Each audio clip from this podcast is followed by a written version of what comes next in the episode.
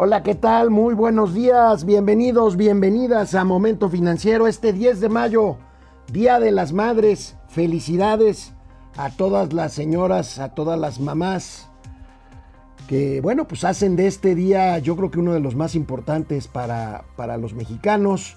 Eh, siempre es un día en tiempos normales complicado, con tráfico, con restaurantes. Vamos a ver hoy qué pasa. Hablaremos del tema de la derrama económica el día de hoy, eh, sobre todo en los restaurantes. Pero bueno, eh, si quieren una recomendación con perdón de mis amigos restauranteros, pues mejor celebren en casa. Este, pues todavía estamos en semáforo amarillo. Bueno, ya estamos en semáforo amarillo, también vamos a hablar de eso. Pero bueno, eh, siempre es complicado el día, pero felicidades, mis mejores deseos a todas las eh, mamás. hoy, hoy, pues hubo y no hubo conferencia mañanera porque el presidente se presentó y vamos a ver qué fue lo que hizo hoy a propósito del Día de las Madres. La inflación, la inflación llega a su tope. La inflación llega a su tope. Vamos a analizar este tema de la inflación y lo que tiene que ver con la próxima Junta de Política Monetaria del Banco de México. Las tasas de interés eh, pues eh, pueden mantenerse como están, 4%, o subir incluso un poquito para tratar de detener esta inflación. Tres gatelazos del día hoy, hoy Día de las Madres tendremos tres gatelazos del día y en fin, pues insisto, felicidades a todas las mamás mexicanas en este 10 de mayo. Empezamos Momento Financiero. Esto es Momento Financiero. El espacio en el que todos podemos hablar. Balanza comercial. Inflación. Evaluación. Tasas de interés. Momento Financiero. El análisis económico más claro. Objetivo y divertido de Internet. Sin tanto choro. Sí. Y como les gusta. Clarito y a la boca. Órale. Vamos, réjete bien. Momento Financiero. Bueno, pues antes de pasar al tema de la inflación, eh, fíjense que eh, el día de hoy... Eh, pues sorpresivamente porque el presidente de la República se presentó como todos los días a las 7 de la mañana al Salón Tesorería de Palacio Nacional y bueno, pues tomó el micrófono, eh, eh, subió al atril, eh, usó el micrófono y esto fue lo que anunció sorpresivamente a propósito del 10 de mayo, Día de las Madres. Esta conferencia, esta mañanera, va a ser especial. No vamos a informar nada, no vamos a contestar preguntas de ustedes porque este las mamás son primero. Entonces es un día muy especial y queremos ofrecer a todas las mamás un festival, hoy día de las madres. La mañanera eh, va a ser un festival para las mamás. Y vamos a llevar a cabo este festival. Estoy hablando más despacio que de costumbre para que las mamás eh, se sienten, se acomoden, eh, vean la televisión, el internet. Bueno, pues con esto lo que podemos concluir es que a pesar de los detractores, las conferencias mañaneras sí tienen madre. Y pues bueno, yo les quisiera preguntar, yo les quisiera preguntar a las mamás que ya tendría oportunidad de felicitar ahorita en los cortes de eh, internet o aquí mismo en, la televisión, en el canal 76 de Easy, en el 168 de Total Play, que nos escriban y que nos digan si estuvieron viendo este, esta mañanera con madre, como dicen en el norte, que bueno, pues lo que tuvo fue un concierto. Eugenia León, Eugenia León estuvo en la mañanera cantando, cantando pues algunas eh, de obras de su repertorio, canciones de Armando Manzanero, este, la clásica Amor Eterno de Juan Gabriel, en fin.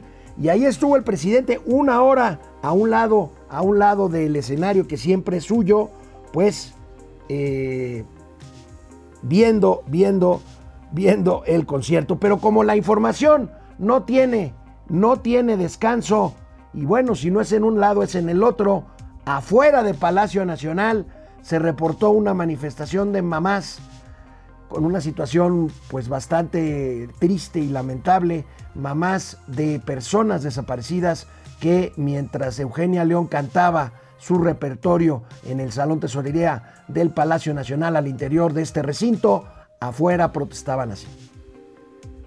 Mire, pues aquí porque necesitamos hablar con el señor presidente. Eh, ya ve que hace en el 19 pues no pudo salir, pero por eso nos venimos muy mañaneramente para que nos pueda recibir este documento. Queremos hacer la entrega de las necesidades urgentes que tenemos los desaparecidos, licenciada.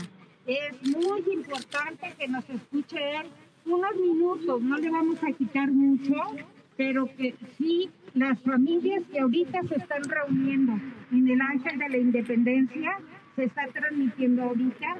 Vean que estamos con ustedes, que nos recibió para entregarle esto unos minutos y queremos pues respuestas. Él sabe qué temas son los más relevantes que tenemos, que es la afectación de nuestra ley general de desaparecidos en algunos artículos de la ley de la fiscalía.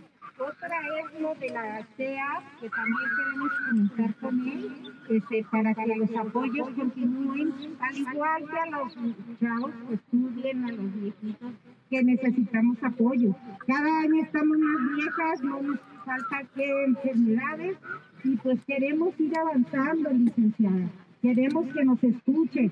Estamos trabajando con el mecanismo. Bueno, pues así, así las cosas, así las cosas en el Zócalo Capitalino. Y bueno, eh, la semana pasada hablamos de inflación, hablamos de que se sobrepasó el nivel de 6% según el Índice Nacional de Precios al Consumidor reportado por el INEGI. Diversos analistas hoy, iniciando la semana, consideran que este nivel de 6.08% de inflación es el tope, es el tope que alcanzará la inflación. Espero que tengan razón, espero que así sea. Y anticipan, anticipan que eh, empezará a regresar, a regresar hacia abajo el tema de la inflación provocada fundamentalmente por el alza en los precios de energéticos, incluyendo gasolina. O sea, sí hay gasolinazo. Pero bueno, veamos esta nota del eh, financiero del día de hoy, la nota principal, justamente habla eh, precisamente de lo que les estoy, que les estoy comentando.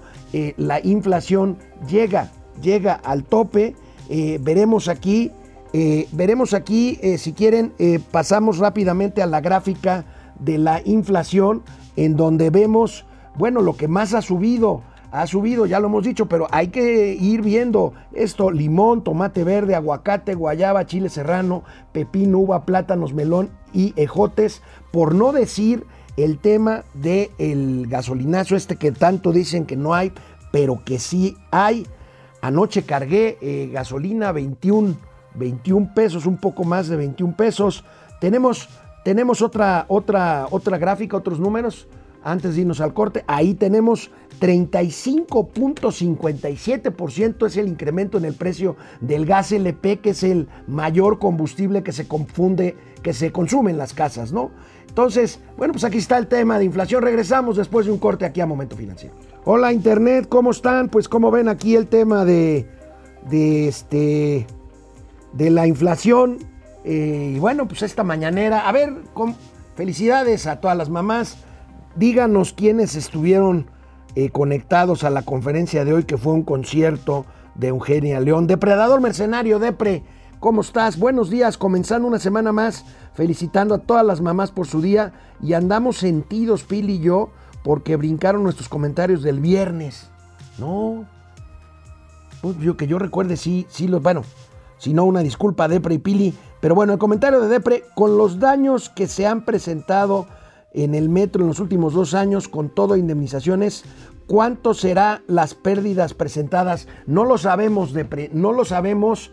Yo creo que estamos ante un escenario muy complicado porque no se trata nada más de levantar la parte de la vía elevada por donde corre la línea 12 del metro y, y, este, restaurarla. No, se trata de revisar toda la línea. Imagínate nada más eh, que haya fallas en las columnas de otras, eh, de, otras, eh, de otros tramos de, este, de esta línea. Y bueno, pues había incluso un reporte por ahí de que otra columna muy cerca, a menos de un kilómetro de donde fue el derrumbe, había presentado fisuras muy visibles y que habían reportado desde hace meses los vecinos de la zona de Tláhuac. Yo creo que hasta van a pasar varias semanas antes de que sepamos un eh, importe de daños económicos de pre. Jacob Frías, buenos días, queridos Alex y Tío Mau. ¿Saben, ¿Saben si bailó el ratón vaquero? bueno, Pili Sainz, buen día, jóvenes ilustres, gracias por lo de jóvenes. Un saludo a todas las mamis, un fuerte abrazo y que siempre estén llenas de amor por sus hijos. Eso sí, por cierto, el viernes ya no supe si nos brincaron. Bueno, ya me reclamó Depre. Perdón, hombre, bueno, no, no, nadie es perfecto. Jacob Frías, dos cosas. Hoy demostró que si hay producción, que si hay producción cada vez mejor ese morning show. Bueno, pues el morning show hoy de Eugenia León en la mañanera. Jan Valjean, por fin me toca escucharlos, eh, escucharlos en vivo. Un gusto, Jan Valjean, que estés, que estés conectado. Y bueno, este, creo que ya vamos a la tele, ¿no? Vamos a la tele. Pues rápidamente para terminar este tema de la inflación, tenemos por aquí otra tabla, otra eh, gráfica eh, que vamos a, a, comentar con ustedes a propósito de esta eh, subida, de este tope de inflación de 6.08%. Eh, el próximo 13 de mayo, el próximo 13 de mayo, eh, tendrá lugar la Junta de Gobierno de la, del Banco de México, es la Junta de Política Monetaria. el consenso de los analistas es que la inflación en ese sentido se va a, perdón, las tasas de interés se va a mantener, se va a mantener y bueno, esperando esto justamente que acabamos de ver que decía el periódico El Financiero de hoy, esperando que la inflación rebote. Hay otros analistas, sin embargo, que piensan que ante esta, este récord de inflación de 6%, pues puedan aumentar un poquito la tasa de interés para tratar de contenerla. Vamos a ver cuál de estas dos cosas se confirma la próxima, eh, el próximo 13, es 13 de mayo, el próximo 13 de mayo que tendrá lugar, que tendrá lugar esta eh, eh, junta, junta de gobierno del Banco del Banco de México. A ver si es cierto que empieza a disminuir la inflación. Vaya que está presionada, sobre todo, insisto, ya vieron los precios de los alimentos, no las voy a negar a ustedes. Ustedes lo sufren, ustedes lo ven, ustedes lo pagan. Eh, todo lo pagamos y bueno, pues el tema de la gasolina, el tema del gas LP. Bueno, llama la atención que a pesar de este tema de la inflación y de que pues el crecimiento no acaba de despuntar, el índice de confianza del consumidor, que es este índice de cómo ven las perspectivas económicas la gente común y corriente, usted y yo, el ama de casa, el, el papá de la casa, eh, el viernes mostró recuperación el índice de confianza del consumidor. Este índice que debajo del 50 puntos indica que la confianza no está muy bien, pero aquí el tema es la tendencia que vemos. Si vemos la gráfica siguiente, vamos a ver cómo eh, el índice de confianza del consumidor que se cayó a niveles de 30 puntos eh, durante el pico de la pandemia el año pasado, bueno, uno de los picos de la pandemia del año pasado, ha tenido una eh, pues eh, recuperación paulatina pero constante que lo ubica al cierre del mes de abril en 42.4%, insisto, todavía por debajo, todavía por debajo de los 50 puntos a partir de los cuales pues la confianza no anda muy bien, pero bueno, llama la atención, pues es optimismo, a ver eh, con qué tiene que ver esto, con qué tendrá que ver, no lo sé, pero lo iremos, lo iremos analizando. Hace tiempo que no veíamos el índice de confianza del consumidor. Ahí tienen esta, esta gráfica, esta gráfica que revela, que revela justamente este nivel eh, de tendencia positiva de la, el optimismo de las personas, eh, las personas que consumimos, las personas que compramos, que compramos cosas. Pero aún, aún con este índice de confianza del consumidor, pues siguen llegando y nos siguen llegando datos a la baja en lo que corresponde a inversión, que volvemos a insistir es el motor indispensable para el crecimiento económico. Hoy, Hoy, aparte de muchos otros casos que hemos visto en Momento Financiero, les quiero presentar el caso del sector de telecomunicaciones. De telecomunicaciones, pues que es un tema importante, los celulares, en fin. Y bueno, pues vemos esta nota del periódico El Universal que justamente habla de que ha retrocedido un 39.7, casi 40% la inversión externa en telecomunicaciones en el 2020. Pasa de 1.665 millones de dólares en 2019, antes de la pandemia, a 1.005.1 millones de dólares eh, al año siguiente, o sea, al cierre del 2020, todavía con pandemia, de acuerdo con cifras de la Secretaría de la Secretaría de Economía. Esto es una señal más de que el tema, el tema, amigos y amigas, se llama confianza. Se llama confianza, se llama certidumbre, se llama no modificar contratos, se llama no mandar señales de expropiación. Y ahí tenemos la tabla, menos capital en telecomunicaciones. Fíjense cómo en el 2015 se disparó esta inversión a 2.816 millones de dólares. Esto pues por la reforma en telecomunicaciones esta que se eh, promulgó justamente eh, ese año, justamente ese año, eh, bueno, el, 2014, desde 2014, pero se despuntó en 2015 la inversión, baja en 2016, pues por efectos ahí de que se había hecho esta gran inversión en el primer, en el primer año de vigencia de la reforma, y luego viene una recuperación paulatina hasta 1.600 millones de dólares en 2019, pero que baja a un poco más de mil millones de dólares en el 2020. No es una buena noticia, es un sector muy dinámico. Recuerden que en México hay más celulares que población, que población adulta en este, en este país. Es un sector importante que ahora ha sido pues golpeado en la confianza por el tema de la, eh, los datos biométricos que propone una nueva ley que está siendo controvertida, que está ahí al pendiente y que bueno, todos estamos eh, completamente eh, pues pendientes para ver qué acciones legales de amparo contra una disposición de gobierno, en este caso una iniciativa que fue aprobada en el Congreso de la Unión de entregar datos por ejemplo, iris de los ojos, huellas dactilares, en fin, para poder mantener o contratar una nueva línea de teléfono, de teléfono celular. Eh, dudas, dudas. Semáforo amarillo. El viernes pasado, el viernes pasado, eh, la jefa de gobierno de la Ciudad de México, Claudia Sheinbaum, anunció que finalmente, después de más de un año, o sea, desde el inicio de la pandemia que llegamos a estar, por supuesto, semáforo rojo, luego se inventaron esto del semáforo naranja y los diferentes tonos magenta entre el amarillo, el naranja y el rojo, se lo inventaron un poco para ir ahí jugando con esto, pues para hacernos tratar de ver de que hay una planeación. Yo digo que ha sido un desastre la gestión pandémica a nivel federal, quizá en la Ciudad de México hay algunas excepciones, pero bueno, veamos cómo eh, se anunció, se anunció eh, los motivos eh, por los cuales el gobierno de la Ciudad de México es optimista y pasa al semáforo amarillo en términos epidemiológicos. Después del video analizaremos cuáles son algunas de las medidas que implica el semáforo amarillo. Hoy el anuncio es que por primera vez durante toda la pandemia, desde la vigencia del semáforo, pasamos en la Ciudad de México a semáforo amarillo, derivado de las mejorías continuas que hemos visto desde la segunda semana de enero hasta la fecha. Y hoy, afortunadamente, se nos notificó que, de acuerdo al semáforo del Gobierno de México, en ese sentido, eh, sigue la tendencia ligeramente a la baja en usuario del sistema SMS, siguiente, y también en las personas identificadas como sospechosos diaria, diarios en el sistema SMS. La baja que se ve desde la, del, del 5 de abril, más o menos. Siguiente. Siguiente. 911 y ha venido bajando a 34 la semana pasada y 33 el día de hoy. También ligeras mejorías en el número de despachos de ambulancia que fueron resultado de estas atenciones, ambulancia que fueron resultado de estas atenciones y los traslados a hospitales. Siguiente. Siguiente. La ocupación hospitalaria.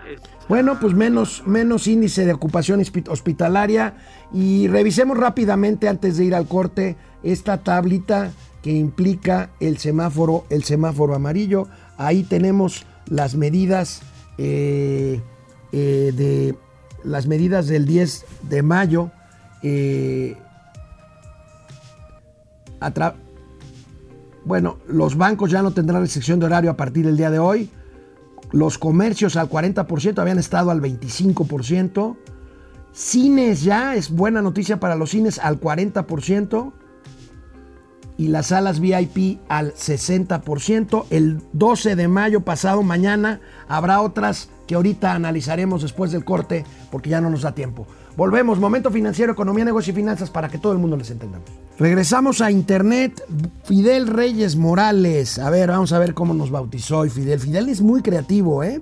Buenos días, Tulio Treviño y Juan Carlos Bodoque, de 31 minutos de las finanzas. Bueno, también Juanín Juan Harry, productor. Ándale.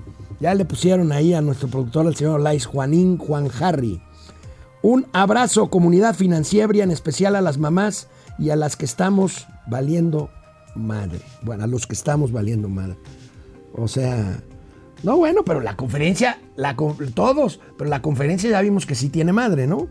René Franco, qué rápido se le se olvidó la línea 12 Hoy la mañanera se convierte en un siempre en domingo. Aún hay más, aún hay más, querido jefe Franco. Gracias. An Anciasno Iracundoe. Ah, caray. Anciasno Iracundoe. Bueno, las mañaneras se han caído dramáticamente.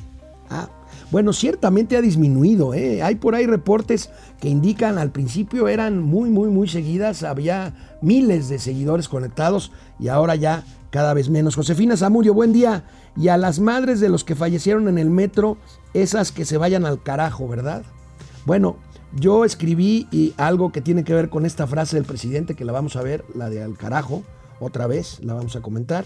Con ella sí no hay empatía. Pues no, desgraciadamente, este, pues es que no es su estilo, ¿verdad? Pero es un gatelazo de hoy, ¿eh? eh Carlos Ramírez, saludos Alex, este presidente no tiene madre. Bueno, Carlos, eh, Maritza Yepes, felicidades a todas las mamás, gracias por ellas, no por mí.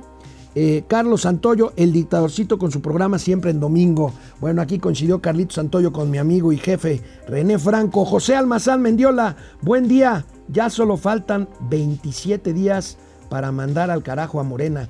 Bueno, 27 o 25, ¿eh? es el día 6, ¿hoy qué es? Hoy, hoy es 10, 25 días, ¿no? 25 días bueno, vamos a regresar a la tele. Bueno, este, regresamos aquí a momento financiero. Eh, pues veamos, sigamos viendo esta, esta tabla de lo que implica. Ya vimos lo que pasará eh, eh, a partir del día de hoy. A partir del 12 de mayo, eventos deportivos de entrenamiento al aire libre al 25%, cierre de boliches, billares y casinos, parques de diversiones a las 22 horas para homologar con restaurantes. Ok.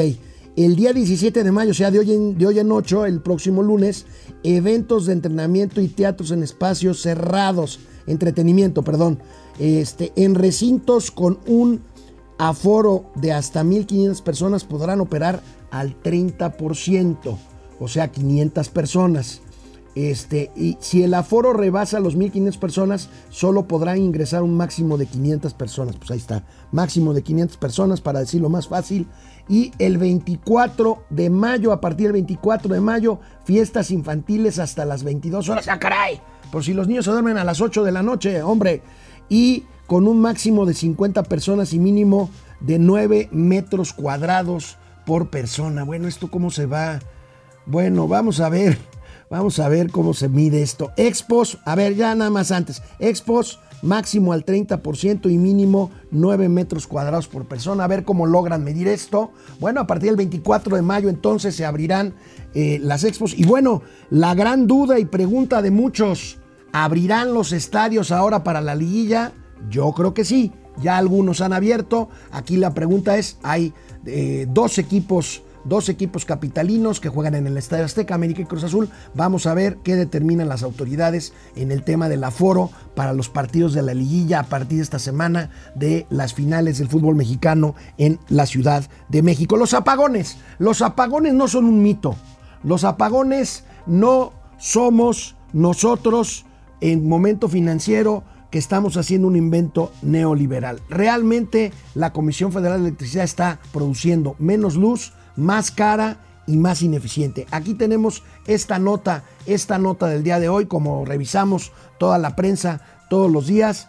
CFE, la Comisión Federal de Electricidad, dirigida por nuestro amigo Manuel Bartlett, Manuel Barney, como le dice Mauricio Flores Arellano, reduce generación por dos años seguidos y le cuesta más. ¿Por qué? Por mantenimiento. ¿Por qué? Porque están suspendiendo rondas eléctricas. ¿Por qué? Porque se está yendo la inversión en energías limpias y más baratas. Lo hemos de repetir aquí las veces que sea necesario. Tenemos, eh, señor Olais, una gráfica. Aquí la tenemos. Aquí la tenemos. Fíjense nada más. La generación neta de electricidad de la CFE en terawatts hora. Fíjense nada más la caída de 162.9 terawatts hora a 118.2 en el 2020 terawatts hora. Esto más caro, más ineficiente, más sucio. Ahí tenemos, esto no es un invento, esto no es una, una volada. Bueno, tenemos gatelazos, tenemos gatelazos del día. O primero mi columna, están diciendo que primero mi columna, primero mi columna. Mi columna tiene que ver con esta expresión, con esta expresión que lamentable y desafortunadamente dio el presidente de la República el pasado, el pasado viernes cuando le preguntaron, cuando le preguntaron, señor presidente, ¿por qué no fue a Tláhuac a ver eh, el siniestro? Y él dijo, al carajo, al carajo. Y sobre eso, sobre eso escribo mi columna el día, el día de hoy. Eh, precisamente planteo que la tragedia en la línea 12 del metro no quedará marcada solamente por el tema lamentable de los muertos, por lo pues eh, escalofriante las escenas que vimos, pero tampoco nada más porque dos de los protagonistas políticos más importantes de la 4T, o sea, Marcelo Ebrard, que construyó la línea, y Claudia Sheinbaum, que es la que está a cargo y por lo tanto responsable del mantenimiento de la línea y del funcionamiento correcto de la línea 12 del metro, no solamente serán estos dos eh, temas los que marquen la historia. La historia también será marcada porque desnudaron, desnudaron un talante que no gusta del presidente López Obrador. Un, precedente, un presidente que gozó de una gran empatía popular, que se veía cercano a la gente, que estaba entre las multitudes, que escuchaba al oído lo que le decían. Y ahora vemos a un presidente que cree que con hablar tres horas diarias en el salón tesorería está cerca de la gente. Cree como hoy que poniendo un concierto Eugenia León va a estar cerca de las mamás en lugar de como me decían ahorita, me escribían por, por WhatsApp, por internet, me escribían y ni un comentario a las mamás de los fallecidos en la línea 12, en la línea 12 del metro. No llamó a familiares, no visitó, no visitó eh, deudos, no hubo empatía, no acudió con sus propios ojos a ver el concreto derrumbado, el, el fierro, los hierros torcidos, no. AMLO quiere por lo visto puros lambiscones que le den la razón, como los que se ponen hasta adelante en la mañanera, y que le den la razón de que el centro del mundo es él y de que todo lo malo que pasa en este país es una conspiración en su contra. Bueno, el presidente a la pregunta de por qué no fue a Tláhuac dijo al carajo. Sí, ahí es donde va el país de cara a la mitad de la mal llamada cuarta transformación. El tren nacional se dirige a un tramo endeble que puede desplomarse como el tren naranja que se desplomó, que se desplomó hace unos días. Pero pues tenemos, tenemos herramientas democráticas, tenemos tiempo para elevar la voz, tenemos tiempo para votar, para que el tren llegue de la mejor manera posible a su destino, que por ahora, como dijo el presidente, es el carajo, pero que esta estación, el carajo, es una estación intermedia de una línea cuya terminal lleva el mismo nombre que el rancho presidencial de Palenque. Ahí se las dejo. Y bueno, ahora sí, vamos a los gatelazos. Son tres gatelazos. Yo creo que vamos a ver antes del corte uno o dos, cuando mucho, ¿no? Este, pero bueno, vamos. Vamos al primero. Sí, sí tenemos tiempo. El primer gatelazo. El primer gatelazo del día es. Ahorita les voy a decir del propio presidente con esto mismo. Veamos lo que dijo por no haber ido a Tláhuac justo hace ocho días por la noche en el accidente del metro. Y no le vamos a fallar al pueblo. ¿Por qué no ha ido a Tláhuac, señor presidente? ¿Por qué no ha visitado los hospitales? ¿Por qué no lo hemos visto ahí? Porque no ese es ese mi estilo. Eso tiene que ver más con lo espectacular y lo que se hacía antes. No me gusta la hipocresía. Estoy pendiente, estoy solidarizándome con las, eh, los familiares de las víctimas, me duele mucho, pero esto no es de irse a tomar fotos. Eso ya también al carajo. Ese estilo demagógico. Es demagógico, dice el presidente. Él no está para show ni para tomar fotos. Sin embargo, al día siguiente, sábado, en el sureste mexicano, el presidente sube este video. Estamos comiendo en este restaurante, se llama Las Brasas de San Juan Huichikovich. Es en el corredor del Istmo, a la orilla de la carretera, antes de llegar a Matías Romero. Es una carretera eh, transísmica desde Minatitlán, Nacayucan, hasta Salina Cruz. La pregunta es, ¿le gusta o no le gusta el show y la foto, señor presidente? Porque el viernes dijo una cosa y el sábado allá en el sureste, comiéndose una tlayuda, dijo otra. Era show, era foto, pero no era una desgracia que causó que causó muchos muertos y que causó mucha pena en todo el país. Bueno, canal 76 de Easy, canal 168 de Total Play. Volvemos a Momento Financiero. Bueno, pues regresamos aquí a Internet. Paco García, la inflación sigue mientras el presidente se va a refugiar al sureste y tomándose fotos comiendo en las fondas. Sí, lo acabamos de ver, el gatelazo, mi querido Paco García. Alejandro Méndez desde Querétaro como dice él. Fidel Reyes Morales, enhorabuena a todas las mamás, estén en el plano en que estén. Ah, caray, ¿me pueden explicar esto? No, no, no, no, no, no, no, no, no. Pues bueno, pues perdón. Gerardo, felicidades a todas, sí. Gerardo Flores Ledesma, saludos al mejor noticiario matutino de las finanzas y economía del país, mi querido Jerry. ¿Qué te tomas? Muchas gracias. Fidel Reyes Morales, le llevamos al tío Mau sus faros a la misma celda, ¿sí? Es la celda número 41. Eh, a Mauri Serranov, nomás faltó el peje bailando el ratón vaquero en la lagañera. Ah, ya entendí lo del ratón vaquero. En la lagañera, saludos comunidad. A Mauri, gracias. Armando de los Santos, ni madre tiene. Bueno, Perly Shell, Lord la ayuda. Lord la ayuda, ya le, ya, ya le pusieron aquí al presidente de la República. Arturo Ortega, muy buen día, feliz día a todas las mamás. Saludos, Momento Financiero. Muchas gracias, Arturo. Segundo C, Roldán García Héctor Aarón. Buenos días, saludos desde Puebla. Ministerio Tierra Deseable. Las mamás son primero y las guarderías y las medicinas y para los niños y los feminicidios y tanto etcétera contra la mujer. Bueno, híjole, terrible, terribles preguntas. Terribles preguntas. Bueno, Lucía Elena Silva, buenos días, DDC Financiero y a todo el chat. Gracias, Armando de los Santos. Como no da para resultados, pues mejor pongo un grupo musical. Bueno, pues ganó un día, ganó un día.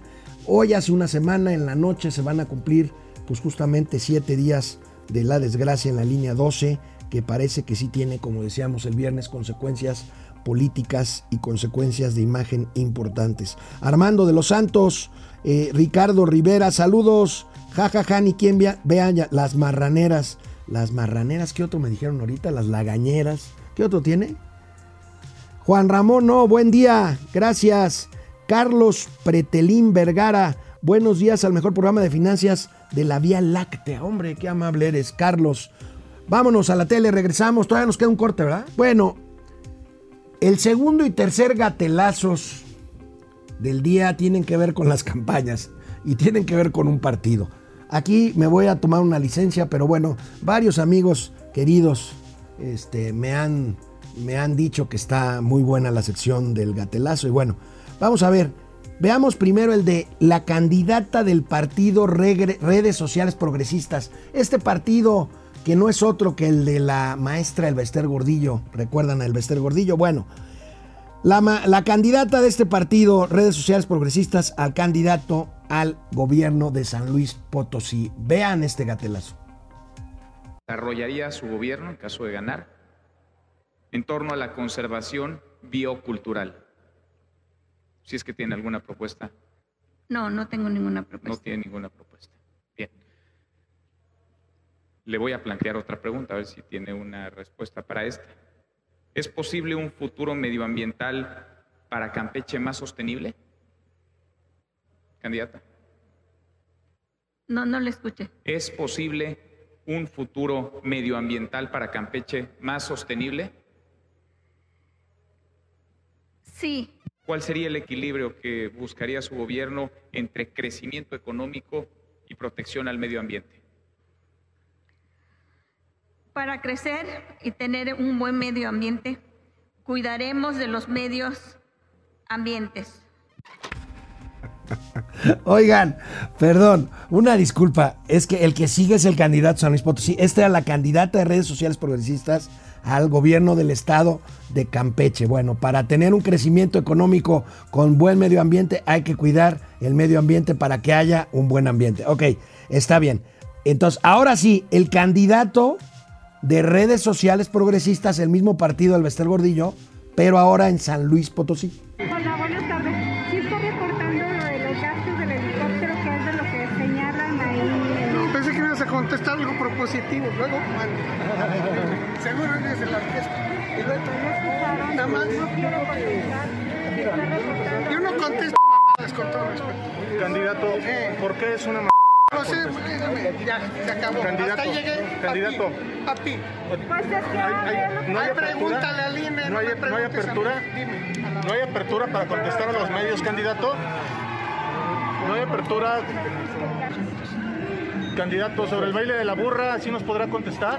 no sé, ¿quién, quién- ibas tú al frente, no? ¿Perdón? Ibas tú al frente. ¿Quién? Bueno, pues ahí los... ¿Están de acuerdo con que esto es una pip? ¿Verdad? Bueno, pero es que se pegan, se pegan estas guarradas. Y adivinen a quién se la pegaron. No me lo van a creer. Mauricio Flores Arellano, el mismísimo ñero mayor, en su reporte de esta novela que está haciendo y que ya terminó sobre las vías del tren que van hacia el aeropuerto de Santa Lucía, vean en su reporte que subió a sus redes el sábado, se le chispoteó. ¿Qué tal? ¿Cómo están amigos? En este cuarto y último capítulo de Mi vida por un tranvía. Y hemos encontrado, sí, una manada de mamuts. La manada de mamuts que va a Santa Fantasía. Lo que ustedes aquí aprecian es donde se supone que va a pasar el tren suburbano, el que va a salir ahí de lechería y va a llegar hasta el aeropuerto. Y el otro que ven allá es donde se va a meter, en este tramo, se va a meter el tren de carga. Por eso ya ustedes ven allá a lo lejos cómo se está atendiendo la vía. El punto es que en, alguna, en algún momento se va a tener que juntar con el tren suburbano y como les decíamos hace rato, pues se va a tener que comprar terreno y se le va a tener que invertir. Porque de otra manera va a ser esquilmar a la gente propietaria, dueños que pues, tienen pequeña propiedad, también algunos ejidatarios, alguna propiedad ejidal y también comunitaria. Pero ustedes lo que están viendo aquí es esta infraestructura, un viaducto rápido que va a llegar al circuito exterior mexiquense, dicen que va a ser de cuota y otra parte va a ser libre, a ver cómo se pone la libre, y del otro lado va a estar el tren de carga, y este va a ser el tren de pasajeros. Obviamente, pues hay que ver a cómo va a salir el centímetro de este, de este tren. Y aquí me despido en esta bonita historia de mi vida por un tranvía. ¡Tarán! Bueno, pasó muy rápido. Si no se dieron cuenta cuando Mauricio habló de la manada de mamuts, le cambió la N de manada a M de mamut y entonces pues le pasó lo mismo. Le pasó lo mismo que al señor candidato de, re- de redes sociales progresistas al gobierno, al gobierno de San Luis Potosí. Bueno, la semana pasada comentamos de un ligero incremento en las ventas de automóviles en México. Pero fíjense cómo pues por más que nosotros nos empeñamos en buscar y dar noticias buenas, positivas, pues bueno, Hoy, contradictoriamente, nos encontramos con que las exportaciones siguen en un nivel muy bajo desde hace tres años. Exportaciones, por supuesto, de México, fundamentalmente hacia Estados Unidos de autos. Veamos, veamos esta portada. Exportación de autos mexicanos a Estados Unidos toca su nivel más bajo en 30 años. Fundamentalmente, perdón, en tres años. Ya estoy aquí yo este, regando el tepache. Tres años. Y aquí tenemos la participación en las exportaciones de autos de México a Estados Unidos. Exportación, por supuesto, en el mercado de importación de Estados Unidos de autos. Este, y fíjense cómo llegamos a tener el 88.2% de la participación de la exportación de autos de México en Estados Unidos. Y en abril tenemos apenas 67.9%. Por supuesto, el mercado se ha achicado. Por supuesto, eh, pues está el tema del problema con la proveeduría de estos chips que hemos hablado. En fin, ahí vamos, se está recuperando. ¿Tenemos otra gráfica o ya no? A ver, aquí viene. Retoman rumbo tras el trágico 2020. La producción y exportación de vehículos retomó el rumbo durante los primeros cuatro meses de este año. Ahí tenemos producción y exportación. Vista desde este punto de vista, hace más lógica con lo que comentábamos el viernes pasado, no así en la participación de mercado. Y aquí tenemos pues eh, digamos eh, precisamente el pastel de la participación de mercado de exportaciones, General Motors de México con 20%, eh, Nissan con 16%, Fiat Chrysler 12%, Volkswagen tiene el 10% del mercado de las exportaciones a Estados Unidos, Ford Motor Company 7%, Toyota 7% y otros 25, 25%. Vamos a ver si tenemos otro. Ahí tenemos 652% crecieron las exportaciones de los autos en abril debido a la baja base de comparación del 2020. Claro, cuando creces de 0 a 1, pues a lo mejor para ti es poco, pero de 0 a 1 es un 100%. Entonces, estos es un poco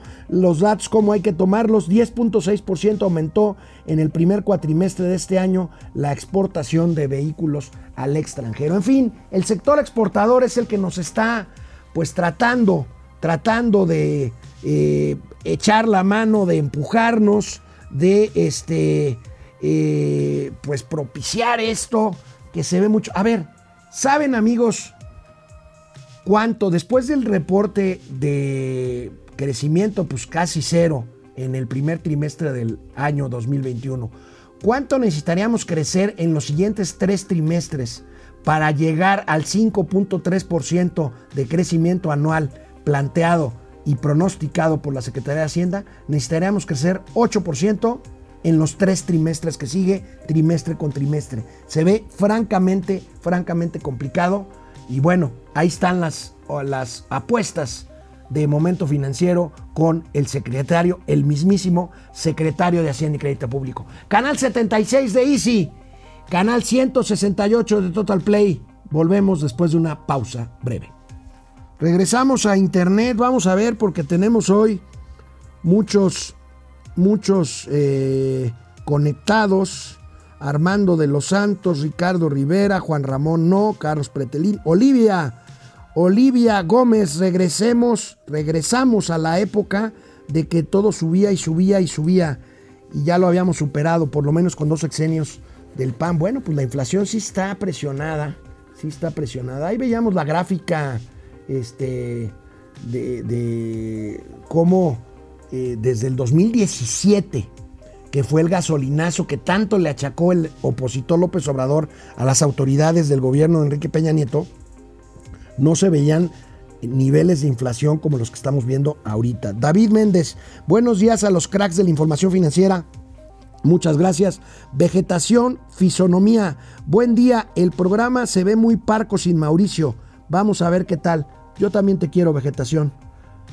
Este, está bien, pues el programa está diseñado para dos, pero pues para dos cumplidores, no para un cumplidor como yo y un pelmazo como Mauricio Flores Arellano.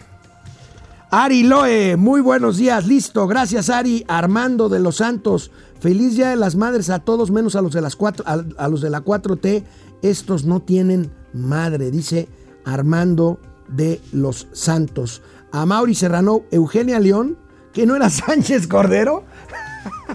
Oigan, a ver, tenemos la foto de Eugenia León. ¿En serio? ¿En serio se parece a la secretaria de Gobernación? A ver, a ver, a ver, pónmela. A Mauri, eres un pillo, ¿eh? Pues sí se parece. Pues sí se parece, sí se parece. Sí se parece. Y ahí atrás en la batería Pepe Merino y en el bajo Marcelo Ebrard. Este. No, no, no, qué pillos son. Qué bárbaros. Qué bárbaros. Bueno, amigos y amigas, este, gracias. Vamos a la tele. Quédense, nos quedan nueve minutitos de programa en la tele. No se despeguen, pero a internet, de veras siempre, gracias. Y pues si se me pasa alguno de sus comentarios, es porque pues no da tiempo de leer todos les ofrezco una disculpa, pero con todo gusto siempre tratamos de leerlos todos. Vamos a la tele. Bueno, ya con semáforo amarillo se espera una derrama el día de hoy importante eh, en los restaurantes del país y bueno, concretamente en los de la capital del país. Tenemos eh, reportes de la Cámara Nacional de la Industria de Restaurantes y Alimentos Condimentados, la CANIRAC, la industria restaurantera. Tenemos la nota en donde espera precisamente una derrama de mil millones de pesos por el Día de la Madre. Esta es una buena noticia, hay que cuidarse, hay que usar el cubrebocas, pero bueno, vamos a ver detalles, detalles de esta, de esta información. Ahí tenemos, eh, para el 10 de mayo, la Canirac estima que la derrama económica de los restaurantes disminuya 44%, a pesar de que son mil millones de pesos, serían 44% menos respecto al nivel prepandemia o sea, al nivel que se tuvo el 10 de mayo de 2019, porque hace un año estaba completamente cerrado todo. Y bueno, 18 mil restaurantes en la Ciudad de México cuentan con mesas en la calle para poder atender a pesar de las restricciones del aforo. Yo les pido algo, si salen, si salen, háganlo protegidos, háganlo con cubrebocas, pidan mesas en las áreas abiertas con la distancia que las autoridades están exigiéndole a los restaurantes. Cuídense mucho que los grupos no sean muy, muy eh, amplios, numerosos, en fin, y que bueno, que pasen un buen, un buen día. Vamos a ver cómo nos va de tráfico. Recuerdo que el primer día sin mucho tráfico, el 10 de mayo, sí hubo tráfico, pero no como todos los años. El día récord en cuanto a menos tráfico, pues fue el año anterior, el 2020, pero pues estábamos en pleno, en pleno cierre, en pleno confinamiento total por, por la pandemia. Una vez más, una vez más, en vez de electoral, ya vimos el gatelazo, el presidente de la República se fue el fin de semana al sureste. Pues ahí le gusta estar, ahí le gusta estar en su finca, esta eh, de un nombre rimbombante en Palenque, Chiapas, muy cerca de Villahermosa. Y bueno, pues ayer domingo subió un video para informar de eh, la supervisión de obras, obras caras, pero pues no sé si llamarlas menores, en las refinerías de Tabasco, Veracruz y Oaxaca y el corredor transísmico. Veamos. Estamos en Salina Cruz. Estamos haciendo este rompeolas. Imaginen un muelle. Un kilómetro con 600 metros. 1600 metros de rompeolas. Para eso estamos eh, utilizando estas piedras y esos moldes también de cemento, de concreto, que están en la plataforma de trailer. Todo esto se coloca con estas eh, grúas. Pero esto significa avanzar en un solo, solo un 20%. El 80% del rompeolas se va realizando, acarreando la piedra desde ese muelle hasta esa, con esa barcaza que viene ahí. Esa barcaza ya tiró piedra. Esa es la que más piedra va a tirar. Imaginen que eh, está tirando piedra eh, en 120 metros de ancho y eh, el rompeolas, la parte la superficie va a tener 20 metros. Son 120, 20 metros. Esa barcaza es que está llevando a cabo el transporte. Ocho viajes, pero vamos a tener dos, porque estamos terminar. A más tardar a finales del a finales del año próximo. Es una inversión 4.600. Bueno, la verdad es que pues parece una obra menor para que el presidente le esté presumiendo, aunque sean varios miles de millones de pesos. La verdad es que a mí me gustaría a estas alturas de la vida estar viendo al presidente de la República recorriendo las obras casi terminadas del aeropuerto de Texcoco, ese aeropuerto que nunca, que nunca será. Bueno, por lo menos, por lo menos hasta ahorita. Sin Yolanda, sin llorar, sin ardilla. Bueno, insistimos en la labor intensa que realiza el Servicio de Administración Tributaria para obtener, para obtener más recursos, mayores ingresos para el gobierno federal. La nota principal del periódico El Economista hoy, hoy insiste en esto. Ahí tenemos, el SAT ya acumula tres años de elevar la rentabilidad de la fiscalización. Está haciendo su trabajo el SAT, debe de hacerlo bien, pero esto no es suficiente. Los ingresos fiscales son necesarios, primero, primero porque deben de obtenerse y canalizarse adecuadamente. Cosa que parece que no está haciendo el caso, pero bueno, se está recaudando por lo menos. Segundo, no es suficiente, hace falta la inversión privada. Hace falta la inversión privada y no nada más los recursos fiscales, esa inversión que no esté llegando. Bueno, los datos, en enero, marzo, en el primer trimestre del año, eh, por cada, fíjense, por cada peso invertido por el SAT, o sea, por su costo de operación, eh, pago de personal, sistemas informáticos y todo, por cada peso que cuesta el SAT, esta es una buena noticia, se logró una recaudación de 126 pesos con 50 centavos por cada peso, que es un 16% mayor al nivel del periodo, del mismo periodo, el primer trimestre del año pasado. Entonces, aquí estamos viendo que el SAT está siendo, digamos, rentable en ese sentido. Pero bueno, el SAT, el SAT tuvo una modernización en años pasados en el periodo, ¿cómo dice Mauricio Flores? Perro maldito, asqueroso, perro neoliberal. Bueno, hubo una importante modernización de sistemas, muchos de los cuales fueron obra de la administración de mi amigo Aristóteles Núñez, que luego lo criticaron mucho. Este, eh, pero bueno, pues ahí están los resultados. Raquel Buenrostro está haciendo un muy buen trabajo. Eh, Raquel Buenrostro, justamente Mauricio Flores Arellano estuvo el viernes con ella. Mañana nos contará de qué, de qué eh, platicó, con ella. Eh, pero bueno, la recaudación es de 112.268 millones de pesos. Es un récord para un primer trimestre, insisto. Es una buena noticia, pero no es suficiente. Los recursos fiscales, los recursos fiscales son importantes, pero deben de ser complementados e incluso superados por inversión privada, nacional y extranjera. Una cosa que sí nos adelantó Mauricio Flores Arellano en un tuit que subió el sábado temprano, de, pues supongo que de su plática con eh, la jefa del SAT, la jefa del SAT, Raquel Buenrostro. Bueno, pues Mauricio Flores nos adelantó el sábado que la Fiscalía General de la República tiene ya listos los expedientes para procesar por evasión y defraudación fiscal contra los más altos socios de Interjet, esta línea que ya está en proceso de quiebra y que preside Alejandro del Valle, el famoso, el famoso Bubu. Y bueno, para terminar, para terminar este programa, una nota que llama la atención. Una nota que. ¿Se, ¿se acuerdan del grupo de hidrocina?